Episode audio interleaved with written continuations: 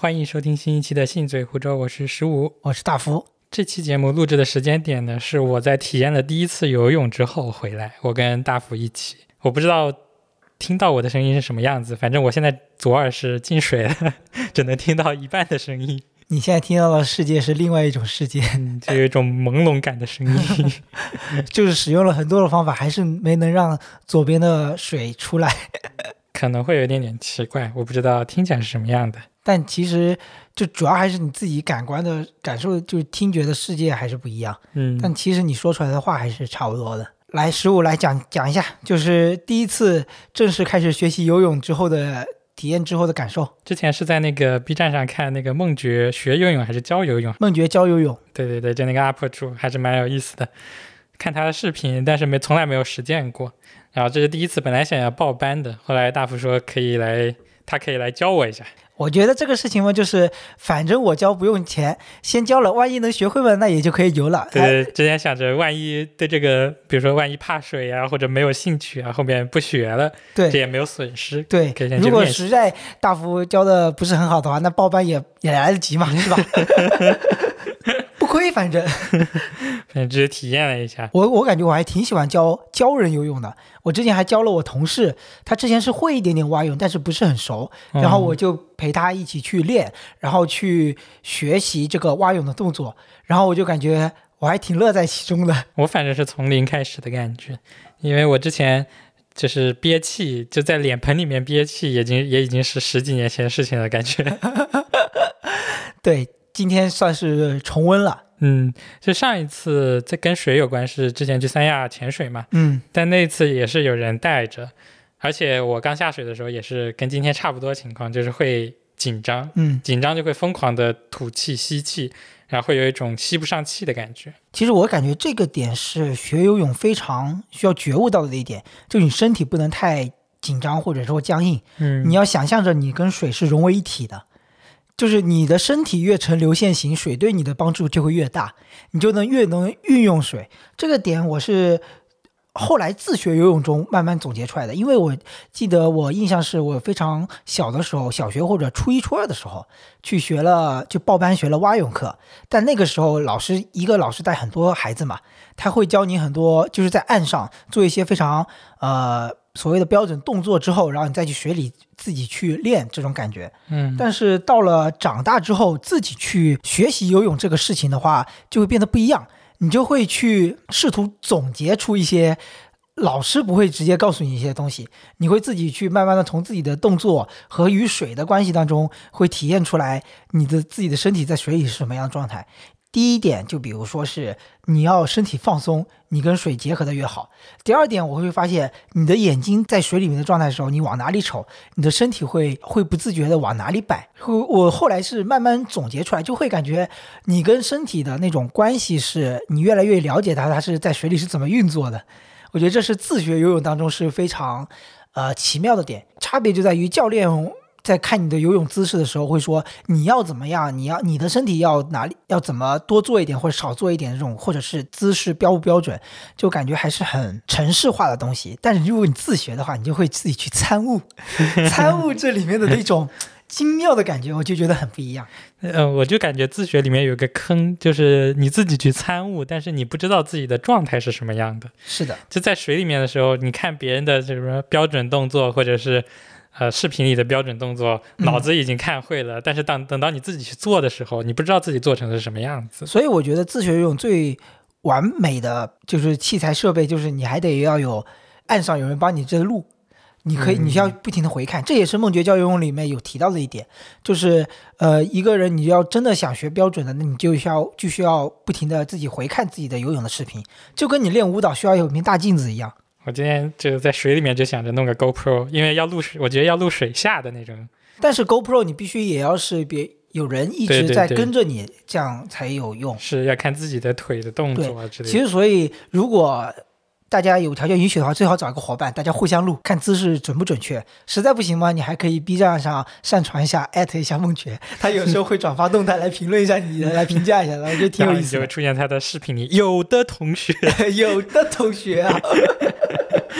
我觉得我还是蛮我我我们俩都还是蛮推荐梦觉教游泳这位呃老师的。意思。对，我觉得他教课的方式都是很很幽默，因为我们今天的过程中也发现了，就学游泳有些对于身体上的控制的一些动作，你用很学术化的词语。语句去描述它是很难理解的，但是当你用一些非常形象生动的一些 动作来描述它的时候，就会觉得很简单易懂，你就很容易做出这个动作。比如说孟觉教楼教游泳老师，就孟觉老师他之前提过的鞭腿，自由泳鞭腿的那个这个动作，怎么才能鞭出感觉？怎么样才能把这个腿打出在水里打出那种感觉？他就说你在岸上的时候练习这个动作的时候，想象自己脚上有一只就是半耷拉着的拖鞋，你想要把它甩得很远，你这个动作做标准了，那就是鞭腿标准的动作。我就觉得这种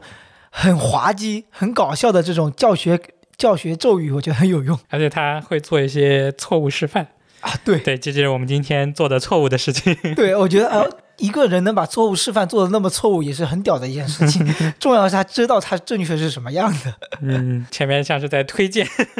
推荐但确实自己有过之后再去回看他的视频，就能看出一些东西。是的，而且我自学自由泳的过程就是不停的看他的，然后再去实践，然后总总结一次之后再回来看，这样就慢慢的到后面就找到的感觉就非常棒。我现在非常推荐大家去，就是比如说有一定游泳基础之后去学自由泳，因为我体会到了那种快感，就是你一次的划手和一次的踢腿，就是你能前进很远。比起蛙泳，其实它是前进没那么，就是幅度没那么远的一个一种泳姿来说，我觉得自由泳真的是能给你带来在水中自由前行的那种快感。十五期不期待有这么一天？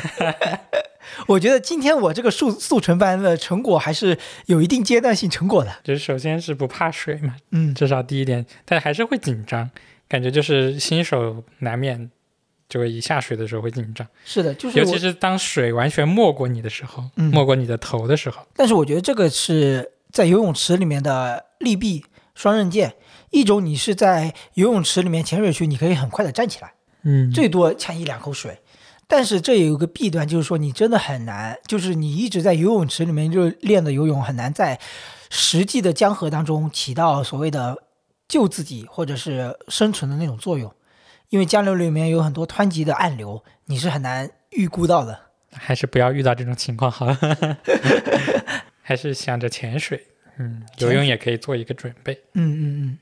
而且游泳其实也会有一定的快感。只要是运动，感觉都会有。哎，我说到这个，我昨天就在跟朋友聊一个事情，就是说他也在聊去游泳的事情。他觉得游泳这件事情对他没有很大的快感，但他有的快感是游完泳之后那种快感，觉得自己完成了一个目标。是这样子的感觉吗？我也觉得蛮神奇的，就是我觉得他是更享受于掌控自己人生的那种进程的那种感觉。这有点像跑步，给自己定下一个五公里。可能有的人觉得跑步的过程是痛苦的，是不喜欢的，嗯，但是跑完这五公里之后会感觉很幸福。但是区别就我我昨天之所以很难理解这件事情，就因为我觉得你比如说你说的跑步，嗯、我在跑步的过程中也能感受到一定的快感。嗯，所以我就觉得很难理解，如果一件事情没有快感，它的快感是在结束。结束的时候就完成这个目标之后得来的快感，我会觉得好像心里这种对于对于事物的这种对待的态度还挺不一样的。这种就是相当于它是很很能接受，就是延迟快感带来的那种满足。这我觉得有的时候可能是双重的。刚刚举例子我觉得很极端，就是要么是在过程中，要么结束。但我觉得一般都是在过程中和结束的时候都会有体验的。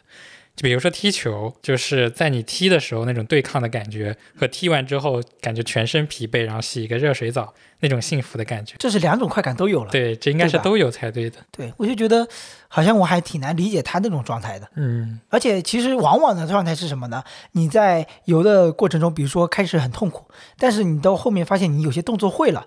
能体会到一种阶段性过程目标完成的一种快感，其实也是到了一个目标点之后获得的快感，然后是不断螺旋上升的那种感觉吧。而且说到游泳这个运动，我觉得很有趣的一点就是我之前跟同事聊起来，他说我之前推荐他去看梦觉教游，另外一个同事嗯，我说我之前推荐他去看梦觉教游泳，他说我不看他的，我一般都看奥运会冠军选手他们的泳姿的。就是我能理，我能知道他说的是什么意思，但是我觉得他就是我是我是觉得这种说法还是不太一样的。你比如说换气这件事情，自由泳换气，竞技型的选手他一般只会单单边换气，就是他是习惯性的，他尽量能提高他自己的竞技水平嘛。但是真正的高手，就是别人就会说，哎，你看这个奥运冠军他也只会单边换气，那我只会只用单边换气就好了。但其实是不是这样的，他是两边都会，但是他选择了他。那个最快的对最快的那一边，所以我就觉得游泳运动有时候还不能直接去看最顶级的那种高手是怎么游的，就是所谓的眼高手低，有点这种感觉吧。就是其实是要打好很深的基础，然后你才能去提高的。比如说像换气没有掌握好，那么你在泳池里面可能如鱼得水，但是遇到一个复杂一点的情况，可能瞬间一慌就不知道该怎么办了。对对，基础还是要打好。对你只只会在一边换气，然后。当你遇到一个情况，你必须在另一边换气的时候，这时候可能就慌了。我我现在自由泳也是这样，我现在右边换气换的很习惯，但是我在不断的尝试让我的左边换气也变得也像右边这么习惯，也经常呛水，很容易呛水，这就是一个难免的过程。就在泳池里面最危险就是慌了这件事情，对，就不知道该怎么办。对，其实很多时候自己是有办法，比如说飘起来或者站起来，但是一慌。一米的深的水池子也能淹死人，而且比如说你这是在浅水区的一种方法，如果在了深水区，你进入比如说深水区就是全深水的那种区域，就是你几乎踩不到底的那种水池的的情况下，你最开始要学的其实是踩水，嗯，怎么样在自己脚底不用踩到地板的情况下，能让自己的头露出水面，这是非常基础的一种自救的方式。任重道远，任重道远。今天第一课两个小时。能够漂在水上已经 不容易了，已经达成阶段性目标了。而且我感觉自学自由泳这件事情一直可以作为，可以作为一个长期的议题来聊。因为我觉得自学的当中，你时不时的总会悟到一些东西。以后我觉得指不定在你学习的过程中也能有这些想法。我们到时候可以在。再作为这个话题的延续话题来聊，说这这期本来我们想要聊一聊最近体育圈或者体坛出现的一些现象，我们来聊一聊，但是没想到刚好碰上游泳这样一个日子，就把游泳作为一个引子吧。嗯，本来这个这期标题我想的是体坛目睹之怪现状，我们也是体坛的一份子，但现在想可能要改成什么游泳第一课，游泳第一课，然后我们聊回体坛吧。最近发生的一些体育界的一些事情嘛，就越来感觉有之前听过一句话，就是体育就是一门生意。这句话我记得我最开始听到就还是在 NBA。嗯，以前我们小时候，比如说初高中开始看 NBA 的时候，觉得哇好热血啊，肯定跟那个灌篮高手他这些带给你的热血的一个就是。不同的团体之间来进行一个公平公正的一种竞争，然后最后大家都付出了努力，获得了一个成果，然后大家也很享受这个过程。小时候是这么认为的，然后长大之后发现还是金钱占主导地位。嗯，就以前小时候感觉体育是很纯纯粹的，对，很多东西就是胜负欲在左右你。是的，但是很多时候，呃，体育就很复杂，比如说 NBA。有的时候，球队之间、球员之间关系会很复杂，可能跟竞技场上的状态，就跟一些比如说私下关系啊，或者是当天发生的一些事情、交易传闻，类似这种东西都会有关联，就不是很纯粹的是一个身体上的事情。是的，不像你像打二 K 一样，你就是一把比赛，你自己挑完队员之后，然后两个人两边就开始比赛，不是那么所谓的那么纯粹，一点点的事情都能影响到这个球员的心态，而且。还有一些赌球的人可能在后面有开盘，但球员到底有没有呃参与这件事情呢？谁也不知道。最后一个罚球，他投进和没投进，他到底有没有掌控这个事情呢？谁也不知道，对吧？这些事情就让我越来越觉得体育赛事，尤其是这种国际上比较大的体育赛事，越来越没那么纯粹了，越来越丧失我们最开始看他那种喜爱，后来就越来越把它定义为一种娱乐、娱乐性的娱乐性的观赏内容。跟当初校园里觉得热血啊这种词就没有关系了，是的，是的，是的，这是一个娱乐，是的，跟看电影、看电视剧就没有区别。哎，我觉得这也是一个长大的标志。但是除了国家队的比赛，可能国家队比赛也有操控啊。但是我感觉国家队比赛看的时候，还是会有那种热血沸腾的感觉。我觉得这个是一种，就是所谓的想象的共同体的切换。如果你生活在洛杉矶，你肯定会支持湖人或者快船啊，但是你肯定会有一个自己的主队。这种支持可能跟所谓的经济利益可能没那么相关，就是你喜欢的那个球星，可能切换到哪个去了另外一个城市，你也不在乎。嗯你热爱的是这个球队在这个城市的那种文化，嗯其实跟我们这种国家队之间的这种认同感，我觉得是一样的。看体育比赛，想要去感受到这种刺激、惊险的感觉，很重要一点就是你要有一个带入的队伍，就或者说是你的主队。如果你没有这样一个主队，去看两个不相关的队伍之间的比赛是没有那种感觉的。是的，或者两个球队你都很喜欢。突然想起来，就是林丹和李宗伟，嗯，他们两个在那里打就酣畅淋漓的比赛的时候，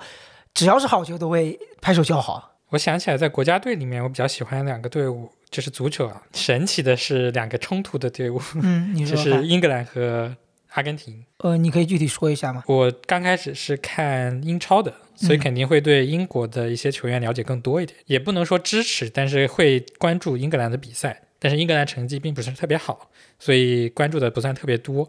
然后喜欢阿根廷是喜欢他们原来的那种踢法，就是更华丽、精彩的一种踢法，嗯。就南美足球的一种特点。但是这些年啊，这这几届世界杯，感觉阿根廷踢得越来越务实了，嗯，就很神奇的一种越来越马刺队了。我只能用我知道的一种 篮球的感觉。对篮球的形容词来形容它。像如果你说华丽的话，那可能是早年那种太阳不那时还在的时候那种状态吧。可能喜欢阿根廷的人，很大一部分人都是因为梅西。在我印象里，还真不是因为喜欢梅西所以喜欢阿根廷的。你是喜欢整体的那种球队的风格？，对我，我其实没有特别喜欢的球星的这种感觉，踢得好我都支持。但是这两个国家是有冲突的，这也是马马拉多纳成名的地方嘛。像之前马拉多纳逝世的时候，应该很多人都做过这个专题，就是说，因为他在马岛战争之后，阿根廷输给了英国，嗯，但是在后面那届世界杯的时候，马拉多纳带领阿根廷击败了英国。有一句话就是“足球是和平年代的战争”嘛，啊，就这种感觉。嗯阿根廷输掉了马岛的战争，嗯但是从足球场上赢了回来，嗯，所以对马拉多纳对于阿根廷来呃人来说，就有一种英雄，对英雄啊、敬仰啊，就类似于这种复杂的情感吧。虽然马拉多纳这个人是很复杂的，嗯他可能并不是那种英雄的形象他还有一点。不管是吸毒啊，还是什么私生活，反正各种混乱。反而更展现了人性的真实面了。对，但是那个年代的球员会很真实，嗯。像现在的网络媒体时代球星都不太会发表自己的意见，尤其像梅西，作为现在的阿根廷的领袖，就就是那种内敛的性格，嗯。他不会过多的发表自己的看法，嗯。就是不像是那个年代的人就会，还有支持类似于南美的一些国家的那种感觉。这种我感觉跟当前的时代有关，就是一个球星，他一方面是他自己性格，另外一方面他有没有意识到他自己的这种啊、社会身份能带来的影响力，会做出哪些贡献，或者是哪些他支持的事情，他能起到多大的作用。嗯，像之前的凯尔特人队的某个球员，以及火箭队的某位总经理，嗯他们也都针对国家的政治事件发表了他们的评论，然后遭受到了我们国内 NBA 观众的一些抵制。但我觉得他如果是个人，他可能在国外的那种社会环境下，他是有权利表达自己的政治态度的。但是他其实他的社会影响力又依托于这个平台，就我感觉政治事件是很复杂的，就不是说简单的对支持或者不支持对，或者是。对与错的问题。嗯我觉得球员可能跟国内的演员有一点相像，就是有的时候很多人并不能分清自己的言论所支持的是什么。嗯我想起一张图，这是我不知道是真的假的，就一个颁奖典礼的那种图，嗯然后说你们在这个舞台上，就是颁奖的平台上，不要发表任何的政治言论，因为你们的文化水平可能还没有那个是瑞典还是瑞士那个小女孩，就是支持环保的那个小女孩的文化水平高。啊嗯嗯嗯，对，你们在这个地方发表自己的言论，只能显得自己很幼稚。是的，所以其实他有时候发表了一个言论，他有这么大影响力，但是他并不清楚自己所讲的是什么。我们也不清楚他自己知不知知不知道自自己清不清楚这件事情的来龙去脉到底是什么样的。对，但是往往他这种言论就很带有煽动性，因为他会有一定他的支持者，他的支持者可能也不会去花那么多的精力去了解来龙去脉，所以我觉得是需要谨言慎行的，因为他们所引起的误导性是很难挽回的。我们之前好像应该也说过这个问题，就是觉得公众人物发声应该更谨慎一点。嗯刚刚已经说了国家队的事情嘛，我还另外支持的一个足球的俱乐部就是切尔西，这个应该是我的主队，我是这么理解的啊。嗯因为我从零六年开始看球，然后到现在应该有十六年的时间，哦，就是一直支持的球队。嗯，当然，如果最近关注足球这个话题的人，应该都知道切尔西身上发生了什么。我在我朋友圈看到了有朋友在转发，但其实我没有关注足球嘛，嗯就简单点进去看。就给不懂、不太懂足球的听众先简单解释一下，切尔西的老板现在是阿布，阿布是呃，应该说是跟普京关系很好，关系非常好的寡头之一。嗯嗯现在是被英国制裁的七个寡头之一嘛。嗯阿布很早之前就是已经开始算亲欧的方向发展，就他脱离了俄罗斯，加入了以色列的国籍，反正就是各个方向从资本啊到自己的身份都开始往欧洲方向去转移嘛。嗯但是还是没有逃过这一次的制裁。，OK，对，差不多上个星期还还是上上个星期开始，就是事件的发展越来越魔幻了。就刚开始的时候，呃，说要制裁切尔西的时候，刚开始说想要托管球队，就自己离开董事会，嗯，然后去托管球队，但这样子方法好像不太可行，就是想着着手卖掉球队。但是切尔西他在切尔西的投入非常的大，那、现在可能切尔西的负债是在十五亿英镑左右，但是阿布说自己愿意不要这一部分的负债了，就是他欠切尔西欠阿布的钱他不要了，所有的收益成立一个基金会，把它捐给在乌克兰受伤的人，就是受伤害的难民也好，嗯就是这个方案是在前几天还是上个星期的时候宣布的嘛。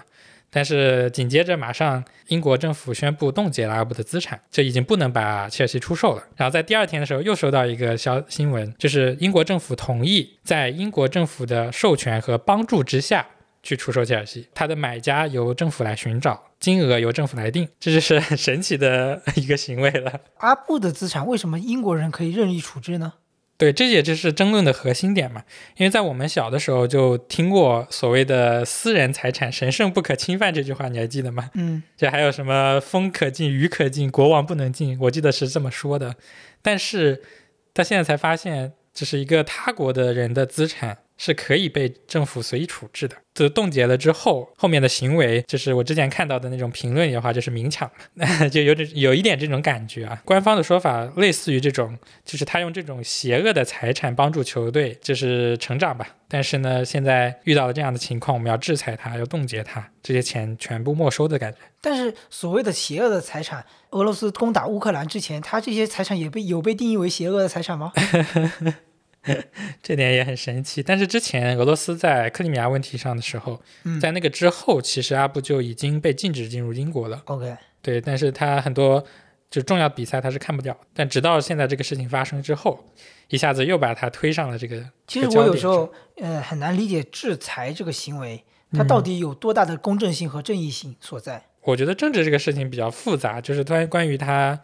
能否制裁这件事情，我觉得还是不发表评论吧。但是嗯我其实不太能理解的就是对别人的资产可以做到这样的程度。它其实也是制裁的一部分嘛。从名义上讲，阿布已经不是俄罗斯人了，但是还是会被制裁。这个事情在我们国内啊，可能是支持切尔西会人会非常的多。呃，好像从小的时候一直灌输的理理念，就是西方人对于私人的财产非常的重视，所以不太能理解这样这样一种行为为什么会发生。好像就是从小被呃他们宣传的个人个人至上、自由主义的那种东西，好像又不存在了。嗯，是的，国家就是瞬间又有超大的权力，仿佛就把之前说的一切言论都给颠覆了。嗯，就是之前说的双标嘛，就是很多时候我们现在已经能看出来一些非常双标的事情，就像之前美国在呃发动其他地方的战争的时候，我知道都会有正义的名义的，哎，对，对，但是从来没有受过任何制裁，是呀，也没人能制裁得了他，是是吧？是的，就像是那个他攻打阿富汗的时候，就是可能会有人列举出为什么的理由，嗯，但是同样俄罗斯也能列举出他的理由，是呀，但是这个理由能不能被接受，还是说制不制裁，好像都跟理由没有什么关系。对的，他制裁你，他不管你有什么理由。我之前一直在想，会不会是因为我是一个球迷，所以会出现同情这种情况，或者说是什么义愤填膺也好。嗯嗯嗯但是后来我一想，如果把它切换成另一个球队，我也是不太支持这种行为的。其实最主要就我往往会说到那句老话，就是屁股决定脑袋嘛。我们如果把自己带入到阿呃不带带带入到乌克兰人民的角度，可能会觉得这就是一个侵略，这个是不正义的。是的，但是切换到其他的角度，又是各种繁琐的东西。是的，所以我对这个这个事件一直都没有什么评论或者是看法，你这个事情是确实是很复杂的。但是对于这种这有点像资产的掠夺的感觉，嗯，会不是很让你印象，合理。嗯，会让你印象比较深刻。对，就会有一种印象。嗯，还有就是一个是呃，俄罗斯参加世预赛，世界杯的预选赛，对手是波兰，波兰是直接宣布很早的时候就宣布弃权了，不会参加这场比赛。嗯，但是前一段时间，就前几天的时候，俄罗斯被判负了。就是直接被踢出了世界杯的预选赛，所以这个事情我感觉也很神奇。就我们还在小时候听过另一句话：“体育无关政治 ”，是吧？从这这几个月来看来，这是不可能的事情。嗯嗯，是的，体育就是跟政治有关的。对，密切相关。俄罗斯被直接踢出了世界杯之后，就是他的对手就直接晋级嘛。我刚才讲的莱万就是，就是他是波兰球员，他之前表达过体育无关政治这种观点，嗯但是这一件事情又站出来表达出说俄罗斯被判负是完全正确的，又是一个双标的表现，嗯 所以就是大家也很愤怒关于这一点。嗯就是他之前的言论和他现在当他得利了之后所表达的观点是不一样的。嗯，这一点就会让人很愤怒。我知道莱万的球迷也很多，啊，但是这件事情上我还是不喜欢的。所以我有时候就在想，作为我们这种体育赛事的球迷吧，我有时候可能还是要看开一点，就看比赛就好了，嗯，是，是吧？嗯，但有的时候看不开。还想起了之前说到 NBA 制裁这个事情，嗯，在 NBA 被抵制之后，你有在看过很多吗？有。嗯，其实我当时，哎，我有点那种赢球迷的那种感觉，因因为我支持的是勒布朗詹姆斯嘛，呃，我支持的是勒布朗嘛，嗯，就是这个赛季的湖人赛战绩真的是非常非常的差，差到我就根本就没想没有想去看他的那种欲望，偶尔偶尔看一点看一点，这你刚才说赢球迷这件事情，我突然想起来，我在零六年开始看球的时候，嗯，为什么会喜欢切尔西？因为切尔西那年夺冠了。呃这个是一个，我觉得是一个很正常的事情。在你嗯刚开始接触一项运动的时候，你肯定会看最强者的比赛对，对，最强者对吧？肯定会想喜欢的是最强者。是的，虽然他后面慢慢开始，比如说走向巅峰，走向没落，嗯没落，然后又上上上下下，但是还是会支持。像现在很多老球迷会支持意甲的球队，嗯，意大利联赛，因为他在八十年代、辉煌过，九十年代辉煌过，对，但是后来慢慢走向没落，但大家还是会支持。有时候支持的是自己以前支持的无悔的一种青春，对对对，就像之前说的这一点，就是很多人呃支持切尔西，但是后来慢慢的会支持哈布，因为他真的是一个非常好的老板。嗯。就是说，可能这是之前有一些评价或者文章里面写，他可能是这个世界上做体育最好的老板之一了。哦哦，有可能能去掉之一。嗯，就像之前有人提到库班，不是会对那个诺维斯基很好，对，就是对国际球员很好，对，但但是可能阿布比这个更上一层，因为他不哦惜投入，也不求回报。哦，这个是一个老板很难得的一点。在这种商业环境里面，富有人情味的举止就很受好评吧。可能不能想象他到底是为了什么，也许也许他有他的利益诉求，嗯，也许比如说为了民生，是的，为了其他一种形象也有可能啊。对对，为了比如说脱离俄罗斯的影响，这种嗯也有可能脱离普京的影响。但是他做到就是你看到的，就是对他球队是好的，嗯，而且带领着球队，比如说过去的二十年走上了一个高峰，算是。哎，这就让我想到了你在狼人杀当中，你再怎么说不重要，重要是看票型，嗯你投出的票是什么样的，就决定你是什么样的行为是做好还是做坏。而且能看得出他喜欢足球，因为嗯每一场重要比赛他都会去现场。啊、嗯当然被禁止进入英国之后就不算了，但至少能去的他都是会去的。而且我感觉就是国内的球迷，说回 NBA 啊，就是国内的球迷，我相信很多中国的 NBA 球迷对火箭队是怎么说呢？可以说是情有独钟吧，毕竟因为大姚嘛。但是因为抵制事件出来之后，后来我们会渐渐的发现，就是我们中国球迷对于 NBA 球队的这种主队。组队的这种情节还是很容易被消解的，跟那种美国当地球迷他们对在地的当地城市的一个一支球队的感觉还是不太一样的。这个其实很重要的，就是你本地的一支球队，自然而然会去支持。我小时候在北京的时候，嗯我喜欢的足球队就是北京国安。然后我第一场去现场看的比赛，那时候我已经到杭州了，嗯我看的是浙江绿城和北京国安的比赛。但是当时我坐的是主队看台，就是我坐的是浙江球迷这一边。嗯，但是你这心里还个事事情很这个事情很尴尬，因为我对浙江队几乎没有任何了解。嗯我从来没有看过浙江队的比赛，所以当时那场比赛，很戏剧性，就是到了我记得是九十分钟还是反正快要到临近结尾的时候，北京国安获得了一个点球，嗯，全场的骂声。我周围的所有人都在骂，但你心里很 开开，心，但是我不能表达出来，因为你怕被打。对，太可怕了，因为你你能听到各种脏话。呃你知道足球的球迷还是比较狂热一点的，而且会不会觉得足球它有时候不单单是观赏这么一个作用了，它有时候甚至是一种发泄是？发泄，就是日常生活中状态之外的一种另外一种发泄的状态。嗯，就去现场看球的就这点不一样，就你能听到那种吼声，嗯。就我在当时在黄龙外面就能听到里面的歌声，嗯，里面的球迷在唱歌，哦，就那种感觉。我印我印象很深刻，小时候还看过那种广告还是视频，就是足球场上的观众进行人浪，嗯，现在也做不了了吧，只能做三分之一。由于疫情防控要求，但其实那个分贝、那个嘶吼的声音，在现场的时候你能听到，嗯就，那种而且是整个人的肾上腺素开始而且是飙纯升。而且是纯靠观众的人声来发出来的嘛，对对对没有，任何音响的加成啊。看完这个现场的比赛，就是一直想着再去看一次，但是后来绿城降级了，然后一直到疫情之后这几年，呃，黄龙就没过没有过体育黄龙在修翻修嘛，啊，而且中超办的不怎么样了。嗯，这嗯金元足球过去了之后，这现场确实是体育赛事的一部分，对，就是魅力一部分。因为昨天也聊到，就是说，如果疫情结束之后，嗯呃，几个朋友之间问嘛，你最想去哪个国家？其实我最后总结下来，我还是想去美国洛杉矶。我这还真是想去，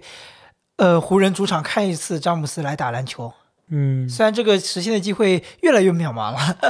我一直想去伦伦敦看一场球。嗯嗯，对，说到这个，我突然想起来之前被制裁的一部分，就是说切尔西可以保持正常的运营，嗯，但是呢，它不能有收益，就是不能再售票了，不能卖它的周边产品了。嗯只能之前已经买了季票，就是那种一个赛季都可以进的，才能再进场的，大概只有几万个人。这种制裁就让人感觉很难受呀、还有什么，呃，就是去客场的费用啊，就很少，嗯，可能说的什么包机也包不起了，车里的油也加不上，太惨了。太惨。坐绿皮火车去踢球。哎，说说到杭州，就是杭州今年要开亚运会了，哦，是吧？你会去现场看比赛吗？我会想去看哎，如果我真的去看的话，我可能会想去看。我想想啊，我之前没想过这个问题，但是我我有同事很喜欢看 DOTA，他知他知道今年电竞电竞会有 DOTA 比赛，他就很狂热，很兴奋。每当聊到这个事情的时候，他就很兴奋。但如果是我的话，我自己想，哎呀，一下还想不出来亚运会 能看什么是不是一？下感觉亚运会亚运会能看什么？哎呀，我这也没有什么其他意思，但是就是以我贫瘠的体育知识，我真的好像一下也想不出能我能特别想要去看的项目比赛哎。我能想到的，想想看，就是一个是棒球，一哎，个是网球。棒球我，我不确定有没有棒球这个项目啊，网球应该是有吧。我也没仔细看那个，万一这两个都没有了，哎，没有就有点尴尬。那我只能去看看电竞项目。电竞项目我又看不懂，你说是吧？我就是觉得，哎呀，我还去看过两次线下的电竞比撸啊。撸吗？哦，一次吧。哦，对，只看过一次，一次 MSI，就是季中邀请赛，都在上海都是我因为英雄联盟这个游戏，对对，对对，在上海的比赛，还去现场看过一次。也是呐喊。嗯、当时也不是有个梗嘛，就是单杀 Faker 的唯一机会，我离他只有五只有十米，提一把刀上去就单杀。我还以为什么呢？呃游戏里不太可能。就像确实这种很容易出梗啊，就像我也想起来 B 站很火，就是国足国足输球之后，场外的球迷的的的退钱那个退钱哥，对吧？嗯然后还有前段时间去年吧，好像是 DOTA 比赛的，为什么不背猛犸都能成为一个梗？我那天还脑子一抽，我我不是不玩 DOTA 的嘛，嗯所以我看不懂 DOTA 比赛。嗯，但那天刚好有 T TI 的比赛，脑子一抽还看了，熬夜一点多钟，他也看得热血冲脑，哎，是的。受不了。你像我也不玩英雄联盟，但是我大学室友他们都玩，他们看的时候我也看。就我虽然看不太懂，但是我知道，哎，什么时候快输了，什么时候快赢了。然后一群人就是混战的时候，解说能说，哎，谁谁谁放了个大招，谁谁谁放了个闪，然后我就看不懂，但是我觉得好热血沸腾啊！这个红的蓝的打起来了，哎呦，好屌好屌！我现在想起来，好像印象里印象特别深刻的比赛啊，嗯都是结果不太好的比赛。我现在一想，哦，因为那种赢的比赛，可能当时一兴奋一开心就过去了。哎，但是我印象最深刻的那还得是 NBA，嗯，当年勒布朗在骑士的时候夺冠的那一下嘛，对，就是四比三翻盘夺冠，嗯，史上唯一一次总决赛三比一落后的情况下翻翻盘夺冠。那场那场比赛，我记得是在我们大学专教里面，一群男生围着小手机屏幕在那里一起看的，哇、真的是太爽了。我觉得我看 NBA 有一点不太喜欢，呃，也不是不太喜欢，就没有那么兴奋的点，就是我没有主队。就你啊比如说你喜欢詹姆斯，对，但是我好像都行，然后又喜欢詹姆斯，科比也还可以，不，你是安东尼 我觉得都还可以，所以就没有那种很紧张的感觉。只希望，当你很强烈希望一个队伍赢的时候，就会特别紧张。是代入感强，对对对，这是体育比我觉得赛魅力。这就是上一场篮球赛让我印象深刻的还是周琦。哎呀，你具体说一下是哪一场比赛？哦脑袋疼呀！就是中国和波兰那场比赛，我不知道为什么我又一脑抽，我看了那个比赛。是发边线球失误的那对对对，我还是在最后一节看的比赛。当时我记得中国队是领先吧，如果我没印象里没有错的话，那时候我觉得差不多，也许应该有机会，但是没想到啊，啊！为什么边线球？哎，当时被抢断进球的时候，那一下我都震惊了。人都傻了。对，我感觉一下子仿佛什么东西从身体里飘了出去。哎，说起来，这种体育比赛带给人的情绪的感受，我印象也非常深刻的是那年夺冠之后的第二年，骑士夺冠之后的第二年，骑士队就好像就只有一个勒布朗了，但是勇士队还是水花兄弟再加上格林，他们第一场比赛我们一看牌面就是很差，其实就很差，但是第一呃总决赛第一场焦灼到了最后，被 J.R. 史密斯的一个致命失误。然后就是想起来了，有画面了。对，然后詹姆斯那个经典表情就是摊手，嗯，这个还有暂停，为什么不喊暂停？这种就是那一场看完之后的比赛心情，就是真的可以说是吃了苍蝇一样。嗯，我甚至在几几乎就是嗯一整年的时间都没缓出那种恶心劲。就不要给我提到这件事情，永远都不要给我提这件事情。到了现在，我能主动提起来，我觉得真是很很心情还是很不一样。那个时候我就觉得简直就是阴影。嗯，就是看篮球赛离开校园之后就很少看了，是的，因为它时间太早了，都是早上，你顶多看个集锦。后来我集锦也没有看了，就慢慢的就淡化了。主要感觉还是一群打一起打球打球的那群人好像对，各奔东西了。不打球之后就也也不怎么看球是。的，是的。尤尤其出了这个什么抵制事件之后，给了自己一个理由，哎，可以不关注了。哎，嗯这渐渐的就没有再看下去了。我已经好久没有看篮球比赛了。嗯，其实我也很久没看，但我会关注一些信息。哎，每每想到的都是国足。但你喜欢足球这个项目的时候，不可避免的就会看中国队比赛，这是没有办法的事情。我我觉得是不会有不呃不会有不支持中国队的我球迷的。提到这件事情，我我觉得现在需要有一个意识，嗯，你提国足不能单单提的是啊男足，你要提女足，国女足也是国足，嗯，国足夺冠。女足确实是不容易，因为嗯女足现在来看，其实在走下坡路嘛。就是女足能获得亚洲杯冠军，确实也很不容易。是啊，而且让人很振奋。就是虽然就感觉是什么呢？我们期盼的大儿子一无是处，冷落的小女儿居然这么强，太让太让父母感动了。哎，就是感觉就中国式家庭的那种感觉。那其实能看到现在亚洲足球和世界足球差距有点大了。嗯，呃，就有一点就是中国队赢了日本队，其实日本队蛮强的，是的，对，他在世界上的水平也还可以，所以就是让人很振奋。嗯，像上次那个是奥运会还是世界杯啊？就是中国队输的还蛮惨的，就是关注的人可能比较少，但是那个时候女足确实能看出和世界强队之间差距是有点大的，不像是一二十年前还能拿到世界杯的亚军，嗯，当时也是很了不起的成绩。像，哎，又想说到男足，算了，我们切切换下一个话题吧。让人头大。但是有有时候在想，这样子女足还能维持多少年？还能给我们这种兴奋的感觉、嗯，激励的。感觉，还能有多少年？而且我觉得有时候女足那个新闻出来之后，就会反思，其实网络上在喝彩的人到底有多少人真正的看了那场比赛呢？结果出来之后，然后开始欢呼嗯，我我是不敢看的，很多重要比赛我不敢看。哦，就是会很紧张，非常紧张呃，有很多场比赛我都是没有敢看的。哎，我不知道你有没有一种心理，我甚至有时候有一种心理，就是觉得我不看的那几秒，就是我比如说出去上个厕所，风就追回来了，我就在想，我嗯接下来几一点时间，我可以真的希望我就是不看，我然后你能赢球。我之前看那个呃英雄联盟比赛，经常有这种，我一看就输，所以我后来就根本不敢看 S 十一的时候，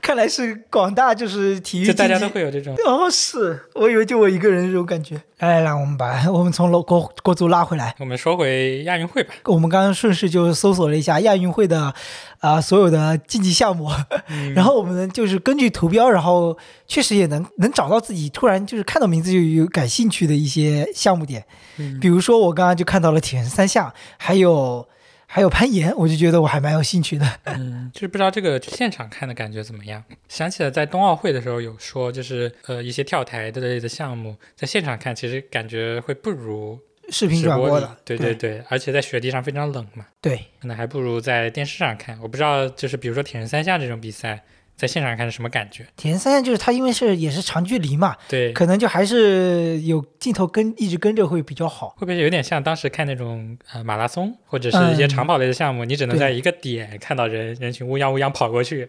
然后过一会儿又跑过来一个人，这种感觉。是会有，但是可能是出于我对这个项目的有一定好奇感吧。嗯，攀岩可能看起来还行，其实有段时间我对攀岩还蛮感兴趣的，就是感兴趣就去玩。呃我玩过一次，后来我就发现我手用的力气太多了。就是一直想着用手抓着那个攀岩点，然后往上爬，但其实不是的，手只是辅助，然后脚它靠脚来蹬往上蹬的那种力量，我会觉得，而且你攀岩的时候很专注，你想不了其他的东西，所以就会有那之前有那种什么课程，就是正念攀岩的课程嘛。而且攀岩有时候的它的绝妙点是在于那种找点和整个的策略，因为嗯它有些攀岩的点的难度不在于多高。而是说你那个它上面的整个形态很复杂，嗯然后抓取点很少，你需要通过很巧妙的一些提示，然后来做到一些事情，我就觉得很妙嗯，让我想起来前面之前看那个徒手攀岩，啊。那部电影对太可怕了。我后来看了那个导演的其他几部，刚好是最近看的。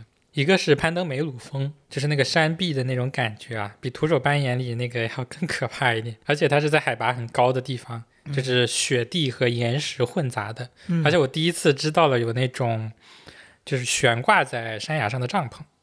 哦，这个我之前有对对知道，对就我之前因为我关注登山很少，嗯所以而且之前我们看到的，比如说攀登珠峰啊，或者攀登一些其他的，它是在它是没有这些东西。对，它是在平地上会有大本营嘛，略对会略平的地方，对对对，对就不会，比如说有十天时间就挂在山上这种，感觉是的，啊，就感觉那个真的是很惊险。几乎我感觉就是很世界上很少人会用到这种帐篷搭帐篷的方式吧。嗯，想想挂在六千米的山上，是呀，是呀。外面这种暴风雪呼呼的，而且我有个疑问，就是这种攀岩途经点的是，就是岩石上的那些环沟，是有人有人就预先设在那边设定好的吗？呃，不是，你看他那个梅鲁峰就是。他们是第一支队伍登上去，就之前是没有的，嗯，就是他们要靠自己凿啊，来找固定的点，对而且那个岩石不是我们想象那种凿进去它就在那里就好了，对，它那个会剥落下来，嗯就整整片大的石头就直接掉下来那种感觉。嗯，哎，那他们是通过，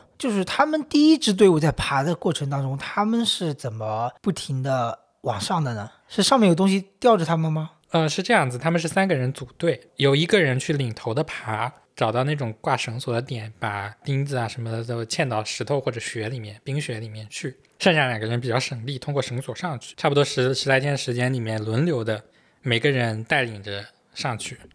就这样子一步步往上走。嗯，但是亚运会的项目应该还是室内攀岩为主。嗯，就是那种啊、亚运会的项目肯定不会有这这么高的危险性了。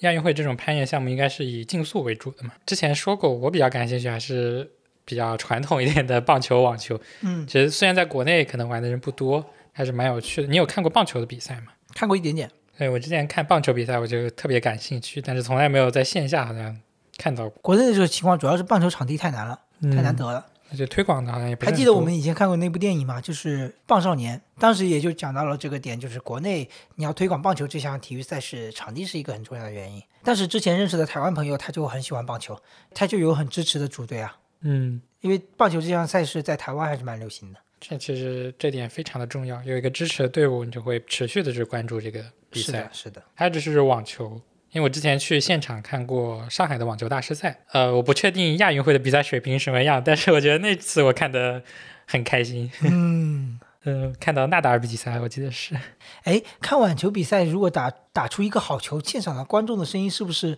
会呜那种感觉、对，啊？会有欢呼声的。是的，而且但不跟那种足球的欢呼声好像不太一样的因为足球你去现场看的时候，会发现它从头到尾都是这么吵的，啊、会一直很吵吵闹闹。但是网球就很很真实，大部分很安静。对，是是刚开始欢呼完之后，等球员准备好的时候，马上就会安静下来。嗯，嗯，这时候候如果你有喊声，还会被制止的。好像就很优雅。嗯，这所谓的绅士运动嘛，之前，哎而且网球在现场看有一个很明显的感觉，就是电视里的人看上去都比较矮，但现实中的网球运动员都很高，大概在一米九左右，一米八到一米九。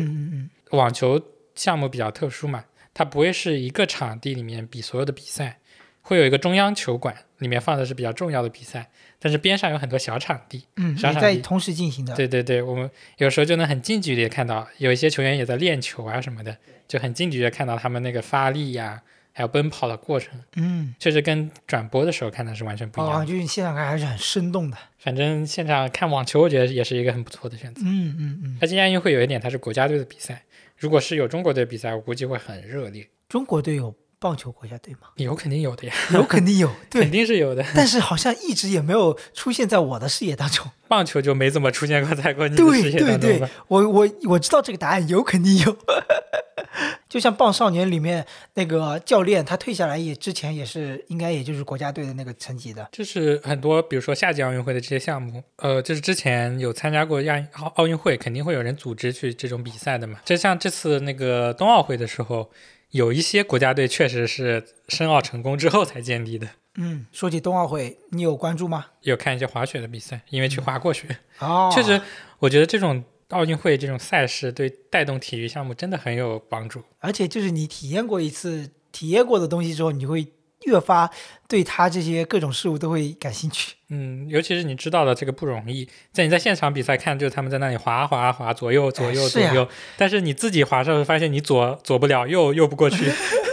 像我这种没滑过的，就会觉得好像滑雪不就都那样吗？电视里演的不就都那样吗？我印象最深就是他们滑下来之后刹车那一下，啊，至少在我我看来啊，就是双板就是侧刃起来，然后刹车很快的，就很高速又很快的刹下来。嗯，像我们只会 离式刹车的，啊，所以这就是体育。就其实我就是感觉是跟那种身体和心灵的关系是一样的。嗯，就是你没经历过的东西，没身身体上没有经历的东西，你脑海脑海里是很难有真正的那种印象点的，就是没有那种体验感。就像在那个看足球的时候，很多时候会批评国足踢就停球十米远，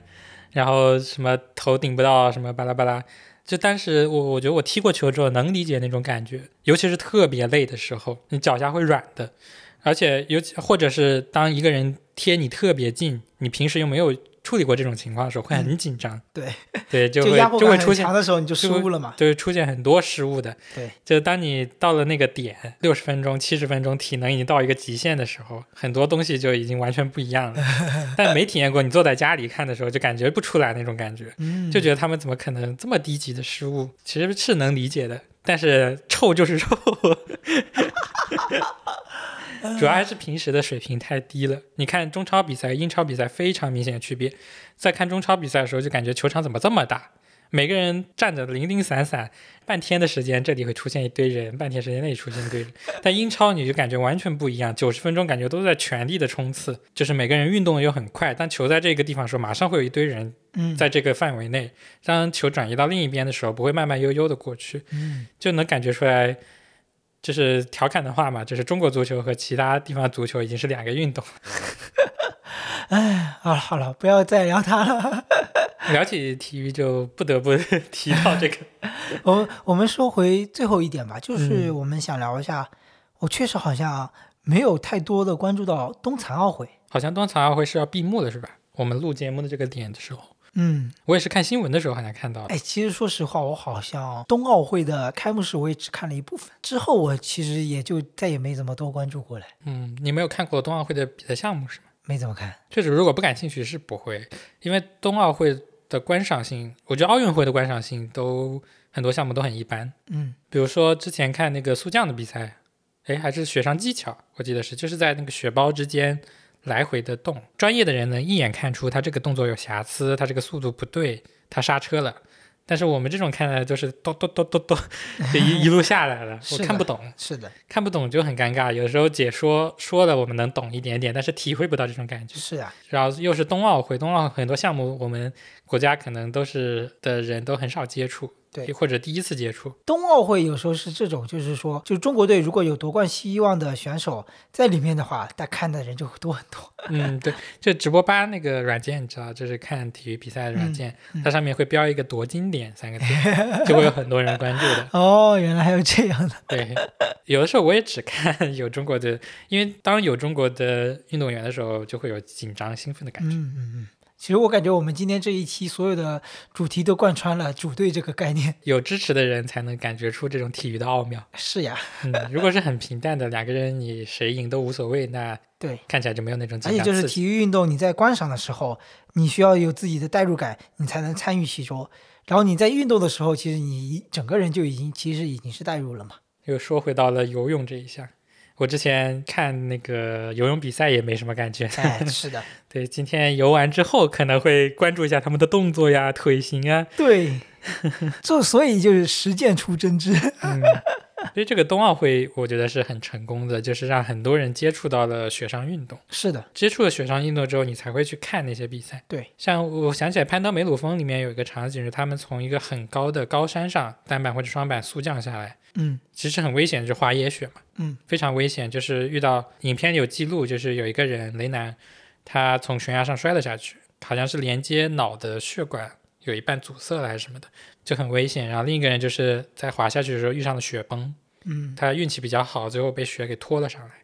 不然可能就被埋在了下面。嗯就这种东西，在我们没有滑过雪看来不能理解。嗯，就为什么要到那里？他们可能是为了一个商业的片子，但是有的人就是喜欢这种感觉。是的，但你滑过雪就能感觉出来那种速度往下，你你滑下去速度速降的那种感觉，嗯就能理解他们为什么会这么做。就是想起了那个他拍的另一个电影，就是《泰国洞穴救援》，哦，这个我在昨天下载电影的时候刚下了这一部，我还没看。嗯个泰国的足球队，就是一一群小孩被困在了一个洞穴里面，嗯就是水涨上来困在里面，就需要有那种洞穴潜水经验的人来，呃，把他们给带出来。嗯就当时泰国也出动了军队嘛，就是那种海豹突击队，类似于这种东西。嗯呃，但是他们没有洞穴潜水的经验，很多人穿的潜水服也不对，他们是军人，就是很拼，但是没有办法这么专业的把人给救出来。嗯这时候就需要，就是我当时看的那个纪录片，就是很多人只是一个乐趣，一个兴趣爱好，周末的爱好，去洞穴里面潜水。嗯，也有很多人不理解他们为什么要这么做。嗯，但是出现这样的事情，他们的作用就出来了。对，但是就是有作用也不是他们的目的，他们的目的就是乐趣。为了乐趣去可以做很多事情，当你没有经历过的时候，你体会不到这个乐趣，嗯所以就会不理解，觉得他们都是疯了，或者是不要命。对，可以说不要命这三个字。哦，是你你说这一点，我就感觉我们这期的甚至可以升华到就是这种同理心，不能理解别人的那种啊、冲劲的热情的点在哪里的时候，你可能还是要自己去体验一次，嗯，你可能就有所体会了。就是 我觉得很多对于极限运动不理解就是这一点，因为太太拼命了。哎，是啊，但是当你在空中飞起来的那一刻，就能知道为什么要拼这个命了。是啊，就像之前那个翼装飞行的那些人运动员之类的，你飞起来，又脚踩在地上的那个兴奋的感觉，哇、从过程到结果都很爽。是的，这个问题是也是人类的奇妙之处之一，就是你永远无法对别人经历过的事情感同身受，嗯，你只有自己真正去体验之后，才会有自己属于自己的独特的感受经历。呃，这期我本来只是想发发牢骚，作为一个切尔西球迷，啊，我就是屁股歪了，就是想发发牢骚。好，但是没想到最后变成了一个体育杂谈。对，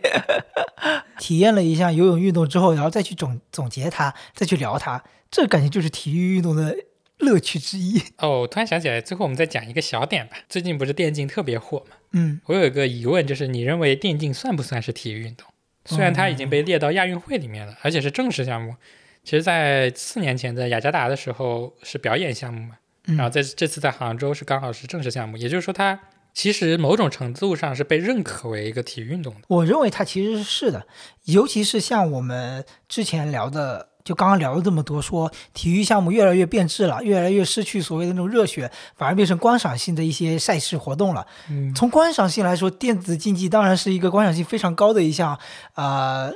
节目吧，对吧？然后你说到说回到运动员，很多人认认为它不是体育竞技项目的一个点，就是电子竞技的运动员好像没有过多的使用自己的身体去参与这项竞技的内容嘛。但是我感觉其实还是有的，无论是从脑力的拼搏，以及团队的协作，还有就是平时付出的努力训练，我觉得它还是能达到一项竞技运动的一个门槛的和标准吧。呃，很多老一辈的人的理解啊，可能更偏向传统体育一点，嗯，就是体育运动是能让你强身健体的，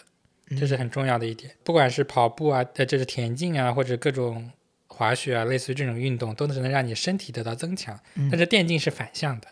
它能让你的电身体变得更差，嗯嗯嗯，就是你长期的待在电脑面前，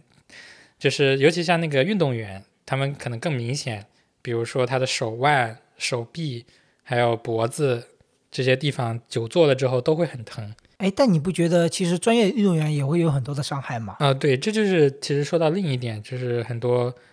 体育的就所谓传统体育的运动员，嗯，他们的身体也是受到伤害的，比如说脚趾啊变形啊这种。这就涉及到一个问题，就是说，呃，我们刚刚都说专业运动员会有一些专业那个所谓的那种职业伤病嘛，不一样的点就是说，当把这项运动降级、降级再降级，变成平民可以进行的运动的时候，就可以起到强身健体的作用。嗯，但这个时候好像电子竞技就起不到这样的作用，啊是的反，而就会变成所谓很多家长眼里的一种毒瘤。嗯，就是电子鸦片，是就一种价值导向，是的，就觉得打游戏是不好。而且像比如说你，虽然有很多人也说这种电子竞技的运动员，他平时也会保证一定的啊、呃身体劳身体锻炼的一点运动时长，但是大家都知道，他们训练的时长肯定是更长的，嗯而且一天到晚都是坐着的。其实这对人体的伤害到底是，其实也还是能明显可见的。嗯如果你再往未来的方向来看，比如说 VR 的世界越来越近了，虚拟世界的世界越来越近了，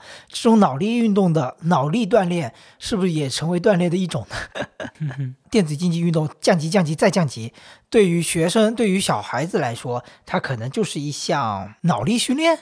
那在这个角度上来说，它又符合了体育竞技的一种标准规则呢？嗯，矛盾冲突还不是特别严重，可能是因为电竞还没有一个非常大的规模，让小孩子参与到这个体系里面去。嗯大家还只是在打游戏，嗯而不是真正的在竞技。嗯，现在已经有点名正言顺了，嗯像大学里也开设了电子竞技专业，嗯，那个还是不太一样，哦不一样 吗？那个还不是打游戏的，那个是经理人嘛，对，有点像管理的这种嗯、运。营的那种。说到这些，其实我更希望我们国家的体育运动赛事的一种趋势就是，呃，全民运动，然后能在全民运动当中选出选拔者，它是更全面的，而不是像我们以前的，当然跟社会发展阶段也有关系，而不是像以前那种单一的运动员。这样现在说的那个各种青年的年轻的运动员，他们的个性更强，表达嗯自我的能力更强。是的，他可能另外方面专业的知识也会有，这样他更有有助于他退役之后的生活嘛。嗯，我更希望能看到这样子的状态。就是希望能有为了兴趣而走上这条路的运动员会越来越多，而不是因为他能力很强，所以这时候。所以有时候真的不得不说，谷爱凌确实能引起风潮，嗯，能让很多人看到一种新生代的一种偶像的一种标杆是什么样的那种状态。嗯那我们这期节目就到这里，感谢收听这一期的信嘴湖州，我是大福，我是十五，我们下期再会，拜拜。拜拜。It's a silent war